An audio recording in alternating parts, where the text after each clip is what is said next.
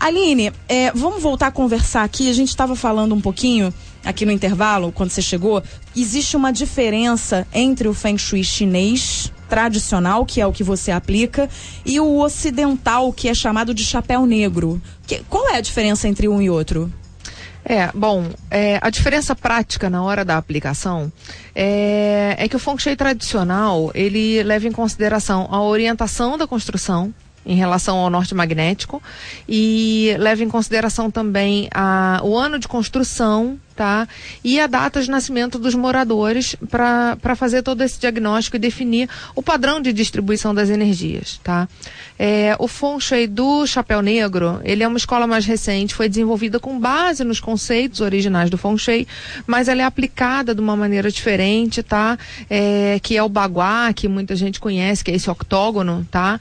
E, e cada direção do octógono tem um potencial diferente, tá? E esse octógono ele é aplicado na planta baixa em, sempre em função da porta principal, independente da, da, da orientação norte-sul do imóvel. Ah, então ele não usa bússola. Não usa bússola, ah. não usa data de construção. É, o único ponto de referência dele é a porta de entrada. Ah, entendi. Olha só, vamos fazer algumas perguntas. Estou chegando muita pergunta aqui, então vou aproveitar esse bloco para a gente fazer umas duas ou três. É, a Patrícia escreveu para gente, disse o seguinte: uma amiga me disse que, segundo o Feng Shui, é, quando se decora o quarto de um casal, tudo deve ser par. Duas luminárias, duas mesinhas, sempre assim. Aí ela diz como minhas dúvidas são muitas ou todas sobre Feng Shui, queria saber se tem uma dica dessas para uma casa onde moram duas pessoas, mãe e filha, por exemplo. É sempre assim? Precisa ser tudo muito simétrico? Olha, com casais tem essa recomendação, não que seja tudo idêntico, tá? Mas que seja, por exemplo, que a, se tem uma mesinha de cabeceira de cada lado da cama de casal, que as duas tenham a mesma proporção, mais ou menos o mesmo tamanho, tá? É, também em relação a essa coisa de cama de casal, não é bom ser encostado na parede, é bom que os dois possam é, sair, né, e entrar da cama. É, agora, em relação a mãe e filha, não tem. Isso é, é mais porque num casal não tem uma relação hierárquica os dois têm que estar tá equivalentes na relação. Agora, entre mãe e filha, não precisa ser tudo equivalente, porque claramente tem uma posição hierárquica, né, da mãe que é que está acima. Uhum. Então, não, não precisa ter essa preocupação em termos de ser tudo do mesmo tamanho ou de ser em quantidades iguais, não. No, no, na questão do casal, você diz que tem que haver um espaço igual é, para os dois saírem da cama. Por quê? Por que, que não deve ser encostado na parede? Olha, também é uma, é uma acaba sendo uma questão de hierarquia e, e, e também de fluxo da energia, porque a cama colada na parede, aquele canto que está colado, ele vai ser mais in, ele vai ter menos fluxo de energia. Então, é, tanto pode ser desfavorável para a saúde de quem está ali, hum. como também tem uma questão emocional que, que aquela pessoa que está no canto está em clara desvantagem, porque todo mundo quer poder, né, sair confortável, não tem que passar por cima do outro. Então, quando a cama está colada, acaba gerando um desequilíbrio entre o casal. No caso, por exemplo, de, uma, de um casal que não tem espaço que precisa ficar colado? Existe alguma,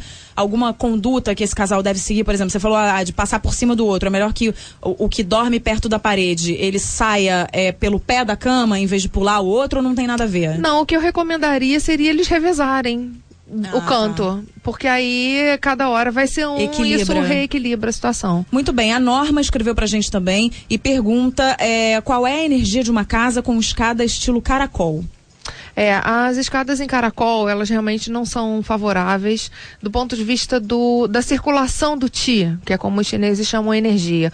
Porque o Ti, ele deve circular de uma maneira suave, ele não deve nem ser muito acelerado, também não pode ser estagnado, tá? E a escada em caracol, ela gera um, como um vórtice de energia que, que agita muito e é desfavorável. É como se ela ficasse presa ali naquela. É, naquele, é, é ela fica acelerada e não, não flui com suavidade. Uhum. Tá? Então o ideal a gente pode até ter escada em leque, mas que seja só um leque suave, ou que a escada tenha é, patamares. Mas realmente a escada caracol. Não você... é muito bom. Não, não é favorável à energia dela. Agora, oh, Aline, a forma e a cor dos objetos tem um significado específico, né? Você estava me falando até aqui, quando a gente estava conversando, que às vezes você equilibra com uma determinada cor.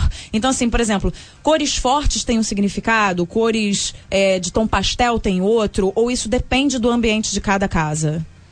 É, não tem, não existem regras gerais, tá? A gente tem que analisar cada ambiente para ver o que é favorável e desfavorável ali. Então, uhum. a gente não precisa ter, por exemplo, os cinco elementos, né, que a gente já comentou aqui, não precisa ter os cinco elementos num ambiente. Você pode analisar e ver, não, aqui está faltando o elemento água e aí você acrescenta cores e formas associadas à água naquele ambiente. E essa questão de cores fortes ou cores mais claras, mais suaves vai trabalhar no sentido de yin ou de yang, que é essa coisa de ser dinâmico ou repouso. As cores mais fortes, elas estimulam o yang, elas criam mais dinamismo, então elas não são recomendadas para quartos de dormir, onde você está procurando o repouso. Tá, então quartos de dormir, o ideal é trabalhar sempre com cores suaves. Já na sala você pode. Você pode trabalhar com tons mais fortes. Espelho tem alguma recomendação? É, o espelho, ele dinamiza a energia, ele ativa. Então também não é bom você ter espelho exposto no quarto de dormir, porque a gente quer ali um ambiente yin, tá? Hum. Mas ele pode ser usado em escritórios, em salas, em corredores, às vezes o corredor muito escuro muito estreito, você pode tirar partido do espelho para é dinamizar. o espelho aumenta, inclusive o espelho muita gente usa para aumentar o ambiente, né? Isso. Você entra em muitos restaurantes que tem espelho e você acha que o restaurante é imenso e não é, né? Você Exatamente. pode dar de, de cara com você e falar, opa, peraí, eu conheço aquela pessoa ali.